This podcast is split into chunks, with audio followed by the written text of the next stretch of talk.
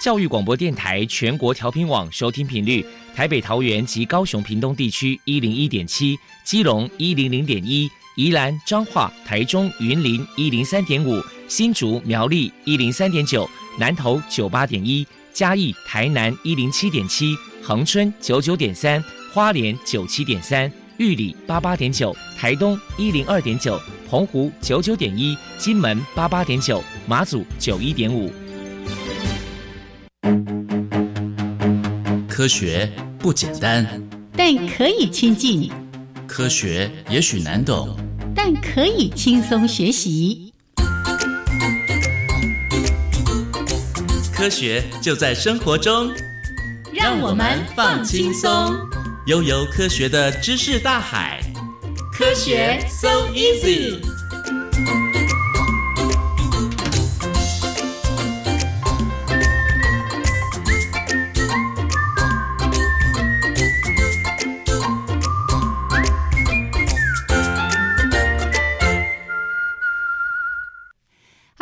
亲爱的听众朋友们，大家好，欢迎收听教育电台的科学 So Easy，我是燕子。好，这个希望大家一切平安。昨天晚上呢，这个雨啊，哗啦哗啦下的好大，哎，结果今天在台北地区呢，有点放晴的。我们说啊，那个雨已经昨天一整夜都下完了哦。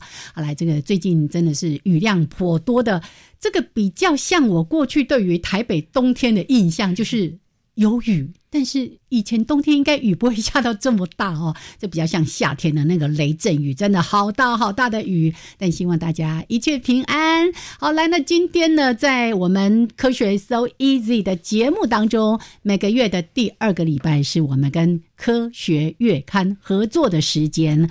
哇，这个合作我大概算一算，应该也差不多有十年这么久了。从这个节目开播呢，就开始跟科学月刊合作，真的非常的感谢。那每个月都来到节目当中，跟大家分享我们精彩的这个呃杂志当中的一些内容。那今天呢，我们来谈每一年十二月其实都有一个固定的主题，就是关于。诺贝尔奖，但今天我们要讲的这个主题，有时候你一听说，哎，这个跟科学有关吗？因为我们今天的专题会特别谈关于经济学奖。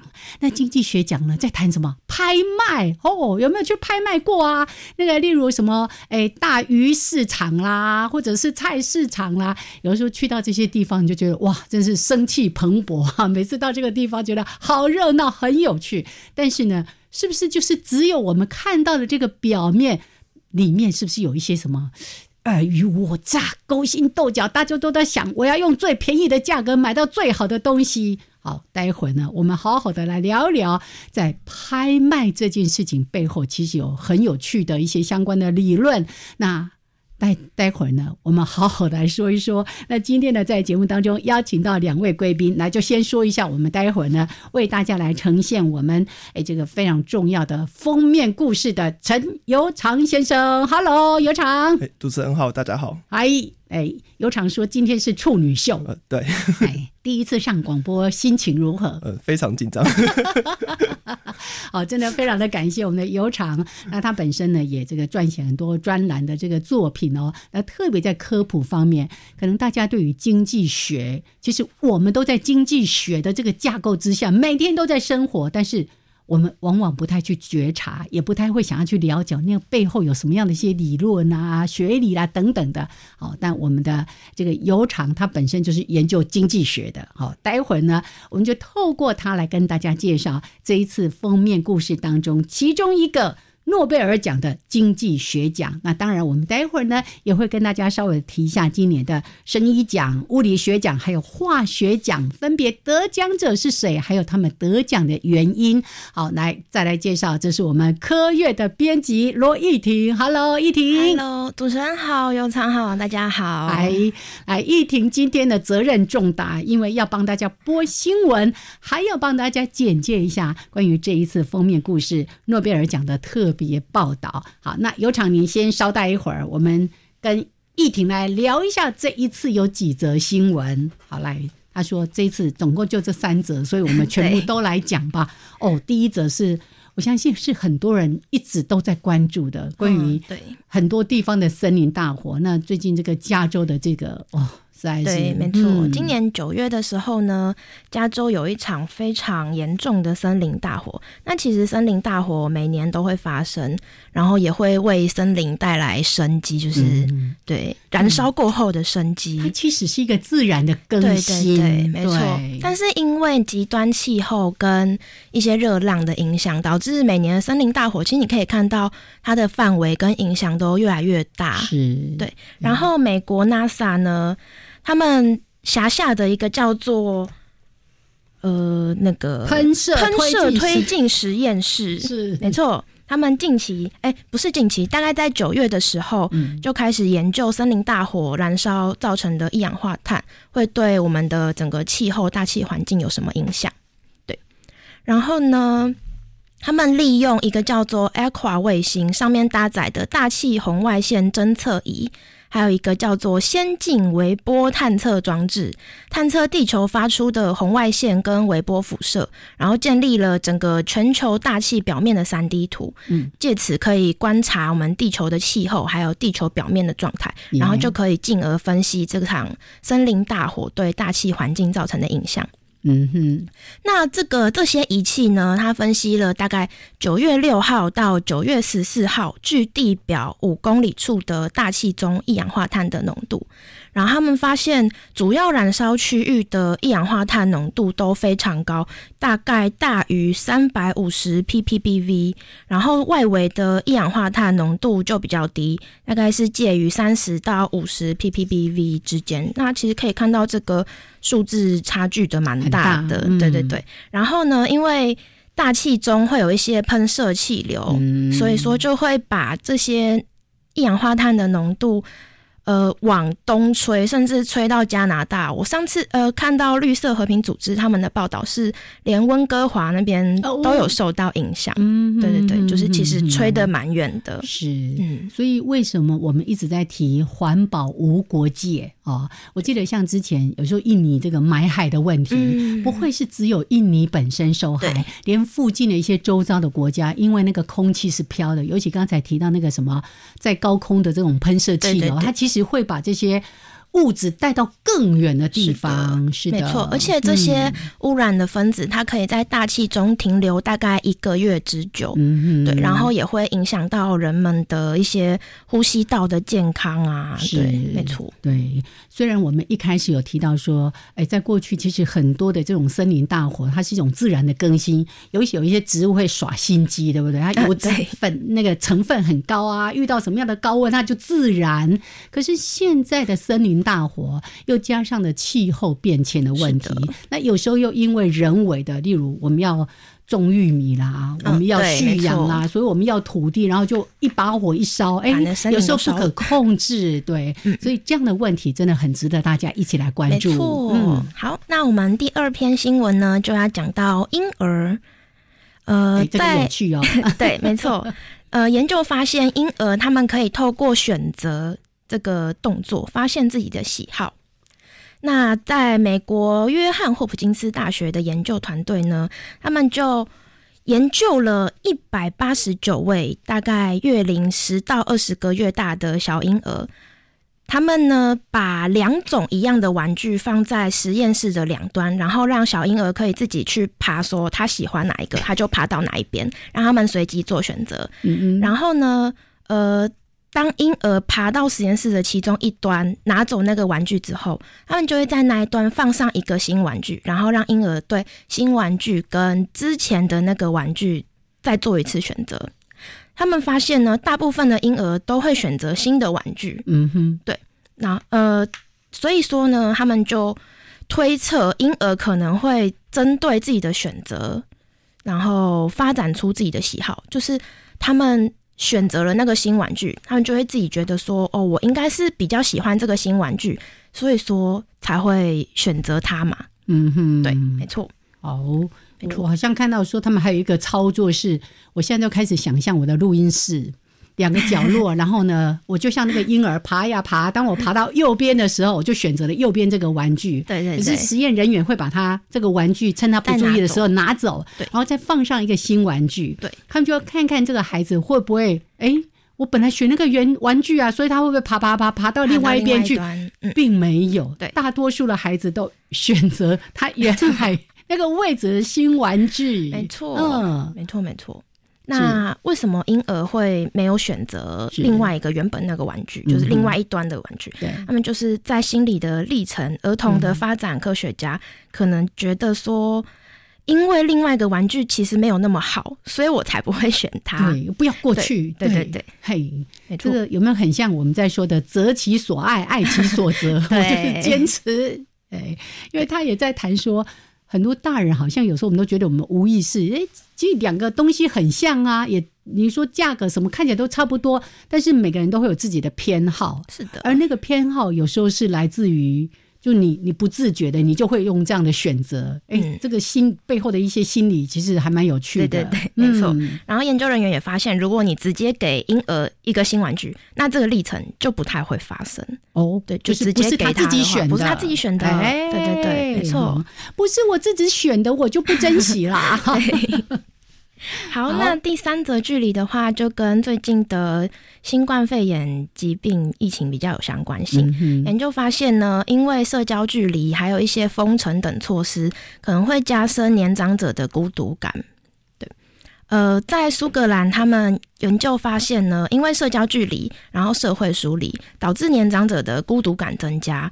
然后这个孤独感增加呢，也会进而影响到他们的健康状况。嗯哼，对对对，所以说呢，呃，一些年长者的社交网络跟社会支持，其实也是很重要的，我们需要在加强管理这方面。对对对，嗯所以苏格兰这个研究其实一个很重要，是提醒大家，除了说，哎，我们这个因为保持社交距离，嗯。那甚至有一些地方他们已经开始就是禁止说，啊，你到一些什么样的场所啦等等的。嗯对。可是它会增加老人家，因为老人家他本来那个社交圈或者社交的范围对，就比较小。嗯。那他又被受到这样的限制之后，对他的那个孤独感的增加，对，其实是还蛮强烈的。没错。然后这个哦孤独感又会影响到他们的健康，所以其实老人家需要就是特别的关注一下他们的心理健康状况。是，所以这个新闻也提醒我们，家里有老人家呢，三不五时要打电话嘘寒问暖一下哈、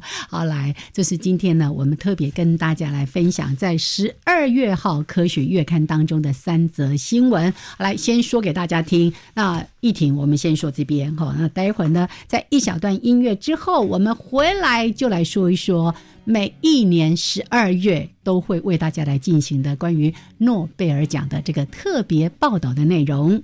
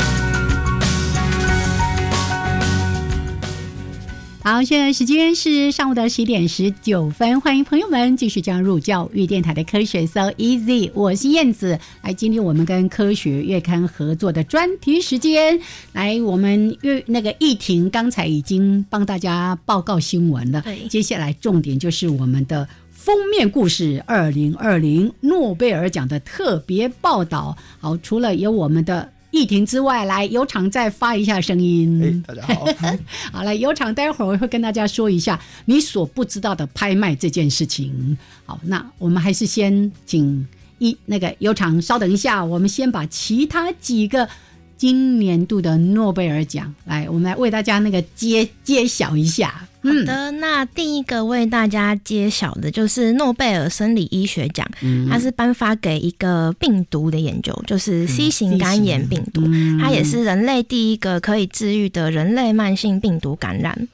对，那其实就是因为之前呃捐血的关系嘛，然后就会有一些病毒透过血液感染，然后 C 型肝炎就是其中一例。嗯那科学家也为此做了很多很多研究，过了好几十年，才终于有发现这个 C 型肝炎病毒，然后在过了好几十年才会就是可以治愈这个病毒，这样子。对，中间是历程了一段很长时间。是，而且是很多科学团队都在投入研究。这个病毒呢，一开始叫做非 A 非 B。对，肝炎因为不知道它是什么。对，因为这个科学家发现说，哎，因为之前只有 A 型肝炎、B 型肝炎，那怎么发现了一个肝炎的病毒？不知道它是什么，所以它一开始被命名就叫做非 A 非 B 哦，没错那科学家透过这样的一些相关的研究，那这个生医奖就来表彰这个对。整个 B 型呃 C 型肝肝炎。炎特别有贡献的这三位科学家，对，那其实、嗯。呃，C 型肝炎它背后也有很多幕后的研究团队。是。我们在封面故事的封面故事一的番外篇，还有我们的思辨之评，都有讲到一些以珠之憾，大家也有兴趣的话也可以看看。对，特别呢，那个思辨之评在谈到诺贝尔奖的这个遗珠之憾哦，这篇写的真好，就看的时候非常有感哈、哦，大家有机会来读一读。对，OK，来这个生医奖。之后呢是物理，嗯，是的，那这次今年的物理学奖呢，它颁发给黑洞研究的理论，然后分别有三位科学家。呃，第一篇的报道的话是其中的两位，他们分别是发现银河系中心有一个叫做大质量致命天体的东西，然后经过一些经过一些呃高级的望远镜观察之后呢，就发现这个东西很有可能是黑洞。嗯哼，对对对，好，这是两位科学家对。然后接下来要介绍同样是获得对诺贝尔物理奖的这个人另外，一应该大家比较有机会接触到他的一些相关报道。呃，嗯另外一位的话叫做 Roger Penrose，然后他是用数学的模型理论去证明黑洞的存在。嗯哼但他其实比较为人所知的是他数学的一些贡献，像是那那个楼梯有没有那个楼梯，对对对，在全面启动里面有一个你会无限一直是走的那个楼梯，是就是是是。Penrose 他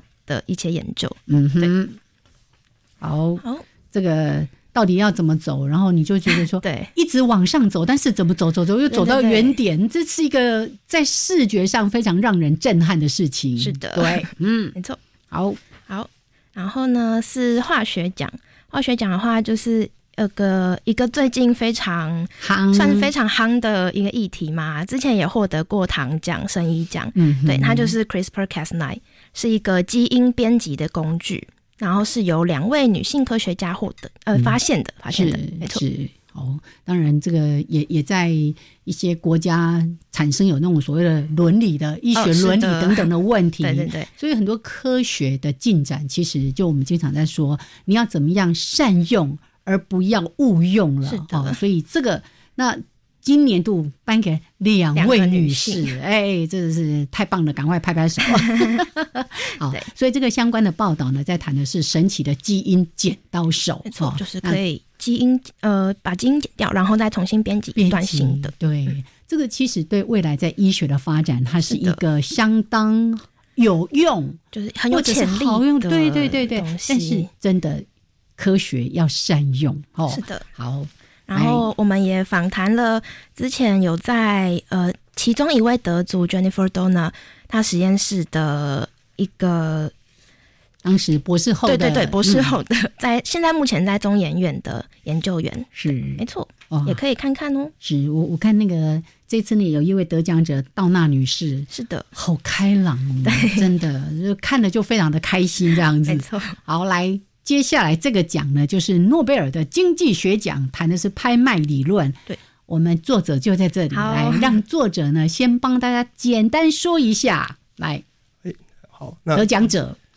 得奖者是那个 Stanford 大学的那个 Milgram 跟 Wilson，对，他们是师生关系。哦，对哦是哦，师生太好了。好，那在这个拍卖理论里面，你的文章主要在说些什么？先简单给大家一些概念。嗯，提到拍卖啊，大家可能会想到的是，比如新闻上说，哎、某一个画家的作品拍出了天价好几亿这样子，哦，这样子的拍卖。是，但其实拍卖这个事情呢，其实在我们生活中是无所不在的。嗯譬如说，大家每天吃的东西，那些农产品啊、渔产品，在果菜市场的嗯嗯，他们这个大盘商跟中盘商之间，跟摊贩之间怎么交易呢？其实就是透过拍卖。嗯哼，那又或是说，像是我们使用的手机，嗯这个通讯的方式所使用那个频谱，哦，就像我们这个广电台一样，五 G，对五 G，嗯，他们的分配这这是怎么来的？也是透过拍卖来的。所以这个嗯拍卖这件事情，其实是跟我们生活中像空气一样，我们可能没有意识到它的存在，可它其实对我们生活有非常大的影响。是，所以你刚才提到说，包括我们所吃的这些蔬菜啦，或者是什么鱼啊等等的很多，它在大盘商这边的时候，它很可能都是透过拍卖的方式哦。我我我看过那个鱼市在拍卖，哇，那个拍卖员真是惊人啊！那个啵啦啵，然后就一直喊，一直喊，一直喊，然后马上就有人举手，哎，所以那种于是它是由那个拍卖员一直在那边喊价，那种是不是就是他是用从最高往下喊吗？还是怎样的一个情况？哦，对，没错，哦就大家最熟悉的拍卖形式，可能是从一种从底价开始，是有个底价，那大家买家呢就会逐渐的把价格喊高。一直往这个我们对对，这个我们会叫做英式拍卖，这是大家可能最熟知的，但它并不是唯一的一种拍卖。哎，有另外一种叫做荷式拍卖，荷兰来的，就是它是由往下喊价的，拍卖官先给一个非常高的价格，然后他不断的把价格往下压，是。那直到了某位买家愿意接受这个价格之后就成交。嗯，那这在台湾的话会用在这个花卉的拍卖，哦，哇，这个可能大家比较没有这个印象，对不对？对哦，因为我们所通常接触到的都是哎定一个底标，嗯例如说哎我们现在那个不是有一些什么法拍屋啊，哦，那法拍屋它可能就先定一个底价之后，大家去投标，但但是那个投标好像又是另外一种拍卖的方式。好，待会儿我们再请悠长慢慢来说。现在说太多，待会儿就全部被我们讲完了哦。OK，来，那现在时间呢是上午的十一点二十七分过三十秒，那稍微的休息一下，一小段音乐之后回来，我们继续的跟大家来分享二零二零诺贝尔奖的经济学奖，特别谈拍卖理论。那待会儿呢，请尤长帮我们多举一些例子，让大家了解哈。英式拍卖哈，合式拍卖，还有不各种不同的拍卖，还有这一次这两位师生哈、这个是为什么可以获得诺贝尔的哦这个诺贝尔奖的青睐？我们待会儿再来说给大家听。《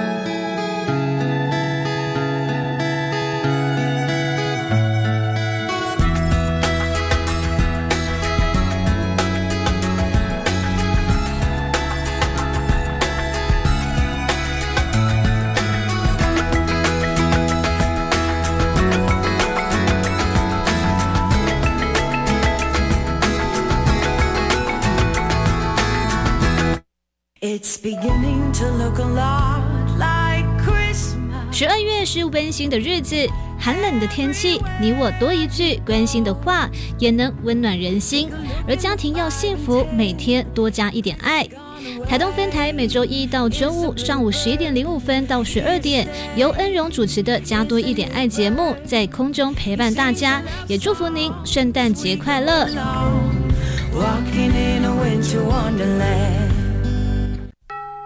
我希望学校职业辅导活动能做得更完善，对同学更有帮助。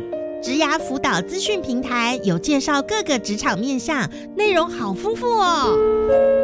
大专校院推动职涯辅导补助计划，提供多元学习体验活动，拓展青年未来职涯进路。相关资讯请上青年职涯辅导资讯平台。以上广告由教育部提供。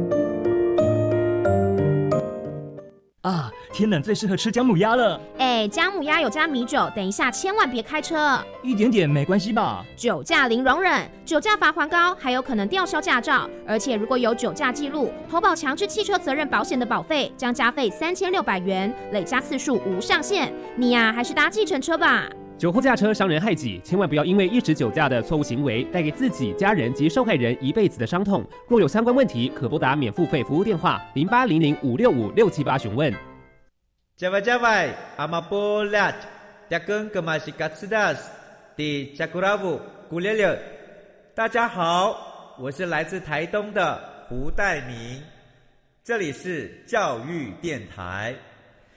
那罗哇那咿呀那呀哦哎呀，那是你呀鲁玛的呀恩哦，朋友们就爱教育电台。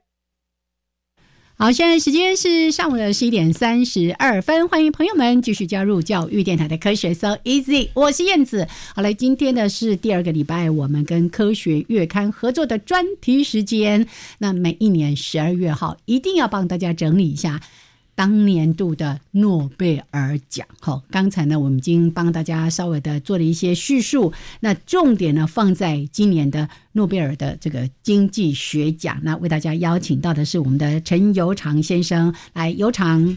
刚才你有说到的几种拍卖方式，其实还有好几种，你要帮大家做一个整体的归纳，然后还有那两个得奖者，你还没有仔细帮我们介绍一下。嗯，哎，好的。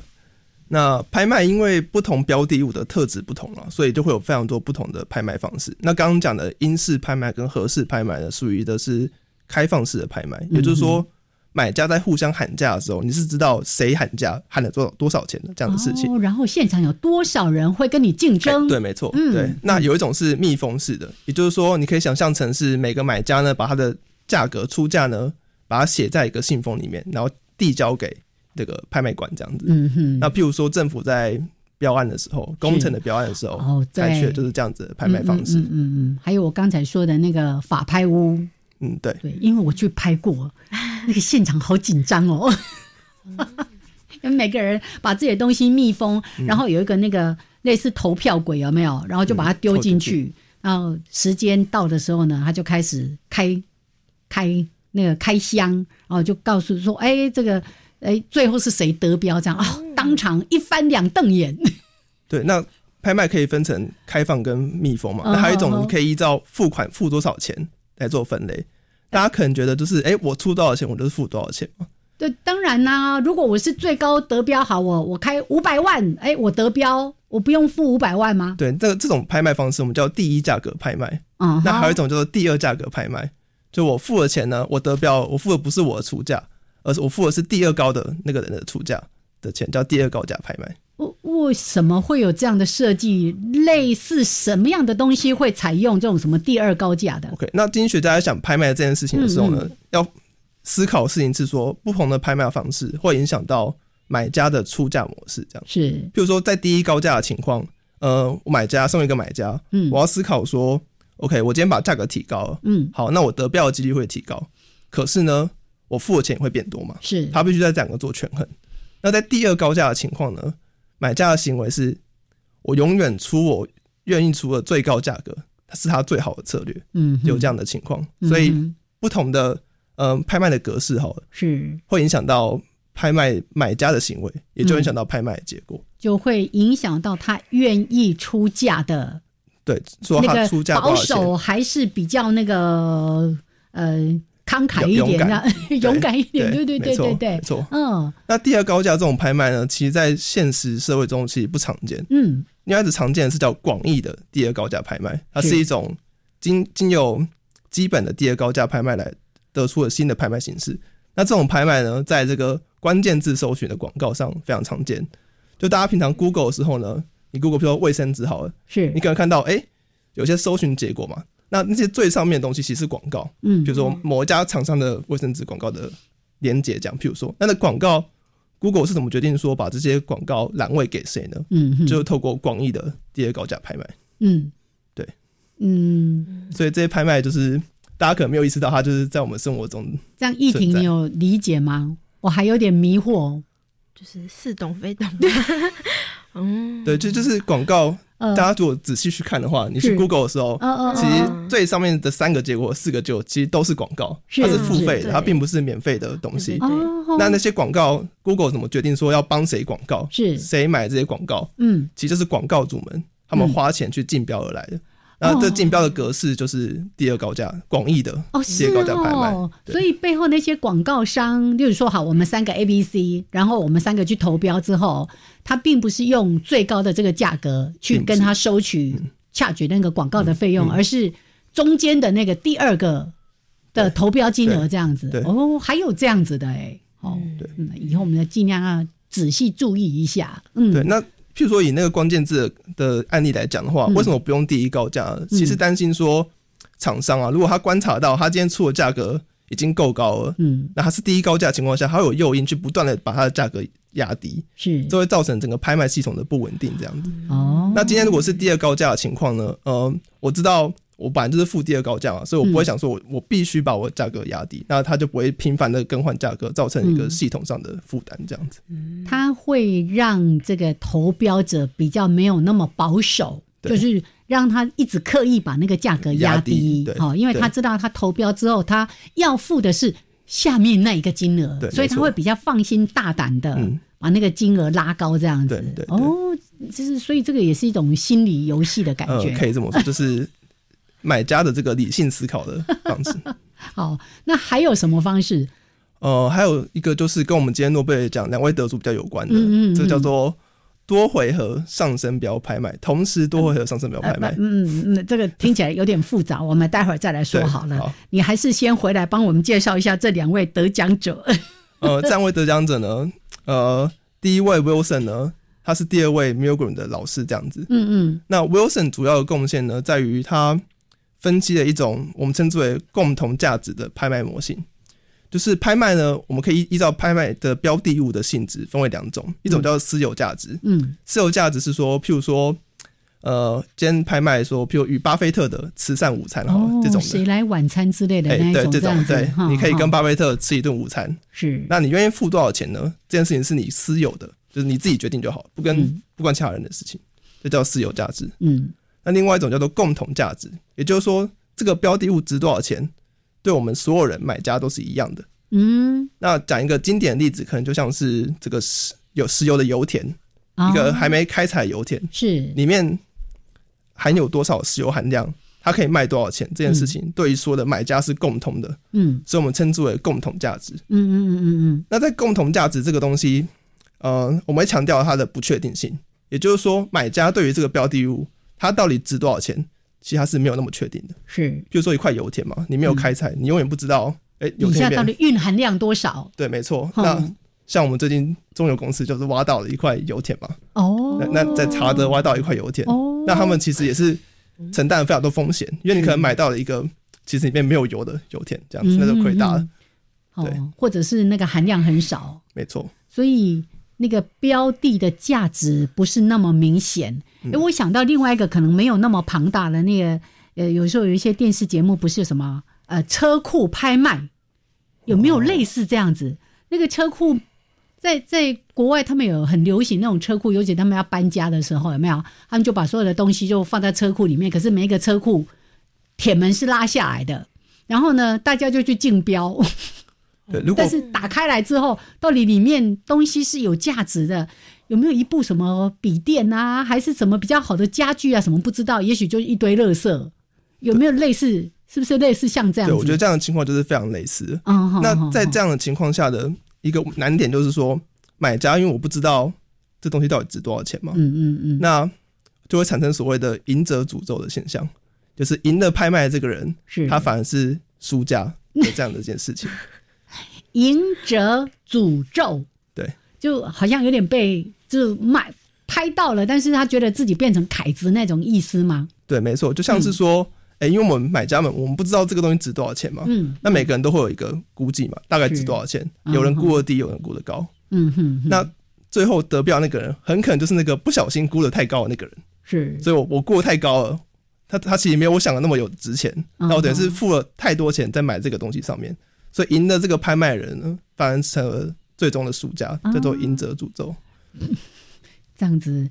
如果赢者诅咒的这个心理越浓厚，是不是就会影响到投标者他愿意出价的那个价格？对，那今年的得主威尔逊呢，他就是嗯针对这个共同价值模型是的情况的拍卖呢嗯做分析，并发现了买家呢会有这个赢者诅咒的这个担忧啊，嗯他们很担心自己成为赢家，这听起来很好笑，就是我担心我赢了，所以他们在出价上呢，他们会出的比自己预估还来得低啊，他们要就变得比较保守这样子。是那这个就是他重要的一个发现。嗯哼，哦，哎，这很有趣哎，这个很很像有点那个什么赛局理论啊，或者说有时候那个你总是要去揣测别人会出多少的价格。那有的人他会觉得他也担心他过度乐观或者高估了那个东西的价值，结果他出太高之后，他虽然赢了，但是他事实上是输了。对，其实拍卖的理论呢，嗯就是一个赛局理论上的一个经典的应用。哦，就我们必须考虑说，不同买家之间，他们互相如何揣摩，互相如何计算那个利益，的勾心斗角之后，最终的均衡结果会是怎么样子？对所以。我刚才用勾心斗角这个形容，还真的是对，大家都想要追求自己利益的最大化，是。然后就必须理性的去分析我的对手们会怎么出价，这样子。嗯对，所以在拍卖这边的人，他们也会希望就是用最高的价格卖出，但买的人都希望用最低的价格买入。对，刚刚其实我们在讲买家的问题，嗯，那卖家呢，对他们来说，通常的最大的目标可能是说，我要把拍卖的成交价越高越好。没错。嗯那对于卖家，他们能做的事情就是我去选择一个对我最有利的拍卖方式。方式对，嗯那嗯嗯，我们刚刚讲的是共同价值嘛？是那其实，在私有价值的情况，经济学家有一个还蛮有趣的发现，就是说几个常见的拍卖方式啊，像是把价格喊高的英式拍卖，嗯把价格压低的合适拍卖，是其实这些常见的拍卖方式呢，最后的成交价是相同的，这是一个啊非常、非常有趣的现象。这样是，对。并我我想象中应该是那个一直往上叠的会拍的比较高啊，因为大家会。例如说啊，看到那幅画，然后就大家一直叠，一直叠，然后我五百，然后你六百这样子。可是如果是合适，他可能直接从一千开始，然后一直往下往下，感觉好像合适会拍的比较低，并没有。并没有，就是在这个私有价值的情况。当然，如果是其他的情况的话，那可能会是不同的结果这就是为什么我们需要严谨的去分析一个拍卖方式，它可能跟我们直觉不相同，这样子。哦，对，好。然后像刚才提到那种什么密封式的，或者是就不是公开的这种仪式，你也嗯不会知道说，好一个工程的招标到底有多少人去、嗯去投这个，呃，不是去投案，是去投这个标的。啊、所以你也很难去估计说到底别人会出价多少，因为它完全不是一个公开的状态。那那个竞争都是默默的，就是大家各自评估。就像你刚才说的，哎、我认为这个我私有价值，我要去投这个工程，我可以有多少的获利，然后我用这样的金额，我自己去评估。对，没错。那在那个情况下，其实嗯拍卖是哪一种方式，并没有差别。啊在那个非常极端的情况下了。是是哦，所以诶，这样有没有帮大家稍微那个把整个拍卖这件事情扩充了我们对它的认知？就以前哦，就我我自己很粗浅，就是哎，那好来开始拍卖，然后三百五百到一路就往上，看谁出价最高，然后三次咚咚咚，嗯，没有人，那就归你了，对不对？可是有时候那个咚咚咚之后，那人就开始后悔了。因为他可能认为还会有别人得到那个 呃，会有别人出更高的价格，这时候他可能开始就有那个什么赢者诅咒的那个心理了。对，没错。嗯那刚刚讲说，在私有价值的情况下，你怎么拍卖对成交价并没有影响嘛？嗯哼，但其实，在其他情况下，你怎么拍，其影响非常大。嗯比如说，我们今天的第二第二位得主 Milgram，他研究的是同时具有私有价值与共同价值的情况。嗯那譬如说，回到油田的例子嘛，我们刚刚算说油田的油能卖多少钱是共同的，嗯。但其实每家厂商它在开采上的成本是不是不相同的。嗯，也就是说，今天每一家厂商能赚的钱是一样的，但应该说能卖的钱是一样，可是他们要花的成本是不一样，所以它是一个有共同又有私有成本的一个情况。哦，或者是不同公司他们的开采技术呃也会影响到他们能够开采到多少。没错，没错。哦，还有那个时间的成本啊，没错没错。哦，所以公有价值跟私有价值同时在这同时存在。对，那那个心理的折冲或者是拍卖的心情，可能就会更复杂了一些了这就是变成一个非常 难解的一个赛局问题，这样。那 m i l g r a n 就是在这个问题上有重大的突破，是并且他重要的发现是说，他发现一个叫做联系原理的一个原则，嗯。也就是说，当这个拍卖越能揭露资讯的时候呢，拍卖的成交价会越高，是。的一件现象，这样子。嗯哼，那这意思是说，譬如是像英式拍卖嘛，买家互相竞争竞争，那我们喊价嘛，嗯。那我可以看到别人出多少价格，那我看别人多少出多少价格呢？我同时其实也是可以知道对方到底觉得这东西值多少钱，嗯也可以我可以从其他人的出价呢去了解说，去调整我的评评估。比如说，哎、我看到那个厂商他出了好多钱，他出一百万，那我其实可能就会想说，哎、那是我是不是估的太低了？嗯，也就是说，在英式拍卖的情况下，呃，我们可以透过竞标这个喊价过程中学习促进这个资讯的流通。嗯哼，但相反的，在合适拍卖的情况下，我们卖官诶、拍卖官把价格不断压低嘛，只有看到一个买家就接受那个价格，嗯那我们其实都不知道其他人到底愿意出多少钱。那这个情况下是资讯非常不流通了。哦，那在根据这个 Milgram 理论呢，呃，根据这个联系原理呢，在这样的情况下，最终的拍卖价就会比较低。嗯哼哼，对，所以在这样的情况下，你怎么拍卖会变成是一个非常重要的事情。是，而且合适拍卖好像一个人只能出价一次，对，因为你一接受就结束了，对对对，因为他一喊一千一千万，你说哦我我拿对，啊就就是你的了，就结束了所以你这个拍卖就结束了。可是另外的英式拍卖，它是可以一直喊价的，对对。哦那在喊价的过程中，买家也是比学习所知道彼此的愿意出多少钱。耶耶耶，没错。他会不会也要现场看看有多少人在举手？哎，对，如果没有人举手的时候，他可能哎对，稍微加，可能加个一万两万，或者他发现太多人要竞争，而且而他势在必得的时候，他可能一下子那个跨距就会跨的比有较多一点。。对，哦没错，没错，没错。好，这个听起来拍卖是一件非常有趣的事情，大家也许有机会可以去观摩一下啦。就看到像刚刚提到说，有时候我们去夜市啦，甚至我我我住家附近那个广州街，我也看过说，哎，他他拍卖的东西价值不是很高的，但是就会有一堆人在那边拍卖，然后喊价，我觉得那个过程好刺激哦。好，来，我们先说到这边，时间呢是上午的十一点四十八分。那先聊到这儿，一小段音乐之后回来，我们继续请尤长来说一说，其实是这一篇文章当中一个非常重要的重点。刚才说那个什么多回事什么，多回合，同时多回合上升标拍卖。好，嗯，咱再讲一下，休蛋再来听。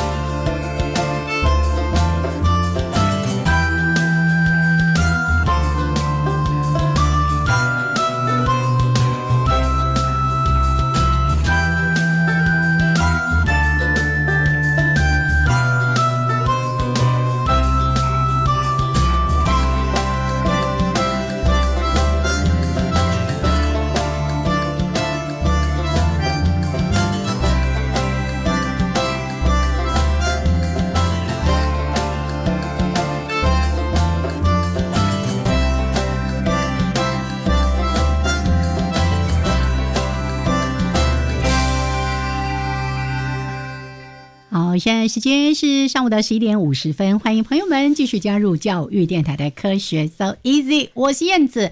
好，来，今天呢进行的是我们跟科院合作的专题时间。那十二月号最重要的一个话题，就是在谈诺贝尔奖的一些相关报道哦。那今天呢，主题我们放在一个跟大家生活非常密切。其实刚才呢，有场有特别提到说，哎，其实我们很多吃的东西、用的东西，是经过一个拍卖市场才进到，就是可能零售啦等等的这个市场当中，才被我们买到的。才被我们吃到用到的，对不对？哦，好，那今天呢，在节目当中，我们邀请到两位，一位是我们科学月刊的编辑易婷，那另外呢，是我们也是科普的专栏作家陈尤长先生。那尤长他本身就是学经济学，哦，这个非常的厉害，我都觉得这个背后实在有太多心理的因素在里面作祟啊，不作梗吗？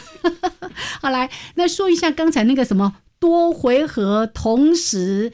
这跟我们现在在国内大家也都非常密切在期待的那个五 G 有没有？当时不是很多的那个电信公司在在投标竞标了等等的，是很有关系的。来，请油厂来帮我们介绍一下。对，最后我们花时间讲这个通讯频谱的拍卖，就是我们手机使用的这个通讯传输无线电波这个频道的拍卖这件事情。现在四 G 很快就要跨五 G 了。对，没错。那呃。今天两位得主呢，其实就是针对这个频谱的拍卖这件事情，做出了非常大的贡献。嗯嗯，这个频谱拍卖事件很复杂，就有几个点哦。第一个点是说，频谱呢，它有非常多个不同的频率嘛，对，所以它并不是一个表一个东西，它是好几个东西，不同的频率，这样就是一百兆赫兹啊，两百兆赫兹这样。那另外呢，在美国那些非常大的国家，呃，频谱是分地区的，比如我拥有这块区域、那块区域的频谱，那。一件很重要的事情是说，频谱呢，两块相邻的，比起两块不相邻的频谱是更有价值的。是，也就是说，这块频谱呢值多少钱，其实会依据我拥有没有拥有附近的频谱，嗯，而而而而造成差异的这样子。对，那所以它是一个非常复杂的标的物。嗯哼，那要怎么把它政府要怎么把它分配给这个厂商呢？是件非常困难的问题。是，那美国呢曾经做过几个方法，一个是用审查制度，就是厂商呢你。写申请书哦，我们计划什么的这样子，对，在经过审核。嗯，那它的缺点呢，就是呃，审核过程非常冗长了，常常会有一些品不是没人来申请的，因为太复杂了。嗯嗯。那还有一个情况事情是说，有可能会有舞弊嘛，嗯，有游说这样的事情。哦，好好对。那美国也试过这个用抽抽签的方式，对，这有点疯狂，就是我今天像乐透一样，大家来来参加这个抽奖。那它问题就是呢，哎。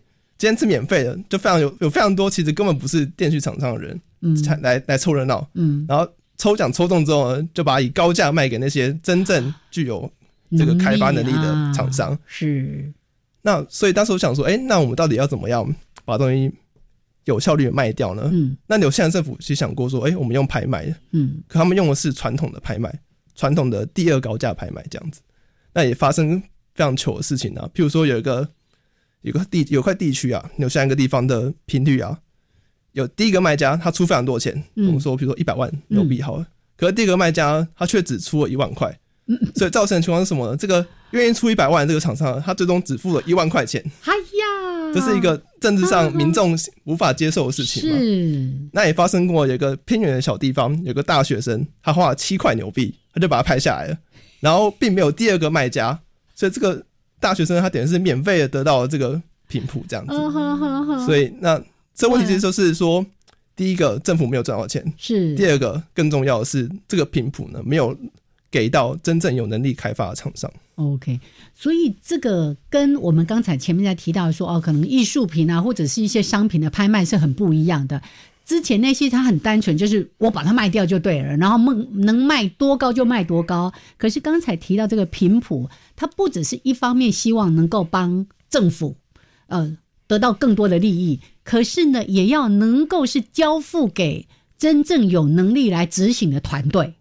所以它必须是双方面的一些考量，不是只是为了赚钱这件事情对，因为政府今天是拍卖个具有公共价值的事物，那怎么样解决这个问题呢？那就回到今天两位得主的一个发明，叫做同时多回合上升标拍卖。对我已经做好要准备听了，到底是怎么个拍卖法？那我们来逐字拆解。第一个重点是同时这件事情。嗯，刚刚说到频谱是有不同区域、不同频率的嘛？那今天这个拍卖的第一个重点是它必须同时拍卖。那为什么要同时呢？为什么不是一个一个拍卖呢？嗯，其实回到刚刚我们说的相邻的地区有没有连续？对，有没有连续的这件事情？如果你今天是一个一个拍卖，我我买我送一个买家，我并不知道我到最后我会不会拥有，比如说台北市跟新北市相邻那个两个区域的频谱。频谱，也就是说，当我譬如说我先先拍台北市，嗯，可是这时候我不知道我会不会有新北市的频谱，那其实就是我对于这东西最终值多少钱会有个不确定性。对，那回到不确定性呢，又回到刚刚讲的赢者诅咒，是这个不确定性越高呢，我其实出价就越开的价。格就越低，越保守。对，所以如果是逐项拍卖的话呢，这个拍卖价会有偏保守的问题。是，那所以就采取同时。那另外一个这个名词里面有个多回合，嗯也就是说我必须让厂商可以有机会重复投标。对。嗯，那那第一回合不是已经投过了，他还不算得标，还不算得，我们必须进行第二回合，直到最高价格没有变动之后才算结束。嗯哼，那这个东西重点就是说，我在多回合的过程中，不同的买家我可以知道这块区域有人出了多少钱，哦。也就是回到刚刚说的连续联系原理。也是资讯的揭露就对了。没错，就是我可以透过知道别人出多少钱，嗯。来跟跟动我的估价，减低我的不确定性。嗯哼，所以第一回合它会有一个，一定会有一个最高价的那个投标者嘛，然后他就用这个价格再去做第二回合的投标的依据吗？对，没错。譬如说我看到说，哎、台北市有人愿意出，比如说二十一好，一百亿。呃呃呃，对，好譬如说，那新北市有人出多少钱？多少钱？嗯那我知道，哎、有人愿意出这这么多钱，那我就可以依据这个来来重重新调整我的出价。嗯哼，对，没错。所以你刚才提到说，同时，例如说我们以台湾啊，就就以北中南东这样来说就好了，哈，那是不是就是同时这些各个地方的频谱，就同时一个厂商，我可以把这好北中南东，我就同时都要去投标这样子，对我出价是同时对不同区域的嗯频谱做出价。然后这也回到说，因为厂商会希望他拥有相邻的两个频谱嘛，是，所以也就是说，他可能拍卖拍卖的时候，他会想要两个相邻的。嗯，所以如果是逐项的拍卖的话，我不不能确保说我我可不可以有办法同时得标两个相邻的地区，嗯这样就会造成它的不确定性，耶，就是赢者诅咒的问题。是他如果是分开个别标的的话，他可能担心他现在标到台北市了，花了很多钱，结果另外一个地方只标到那个屏东 最南端去，它那不相连的话，它在整个那个未来的收益跟营运上面是会造成一些收益上的问题的。对，没错，这也是为什么它必须是同时而且多回合的拍卖，嗯这才能有效降低这个透过这个资讯的接龙，降低买家的不确定确不确定性，是因此可以提高这个最后的成交价。耶所以用这样的方式，根据这两个这个得主他们的研究，的确可以呃，一方面促进或者说提升了政府在这个频谱拍卖上的收益，一方面也可以让真正有能力来做营运的厂家去得标，是这样的一个结果。对我们刚刚虽然都在说收益这件事情，好像是我们只在乎钱，嗯可其实收益这件事情跟厂商的能力是息息相关的。嗯哼哼如果这个厂商愿意花那么多钱，那其实就反映了说这个厂商有足够的把握，我可以好好运用这个频谱，是创造这么多商业价值。耶所以虽然我们强调是收益，可是其实最重要的是社会上能不能有效率的呃采用这个科技的这样的一个问题。嗯 OK，好，这个是非常有趣的拍卖理论。老实说，我在看油厂这篇文章之前，我只有知道一种叫做英式拍卖。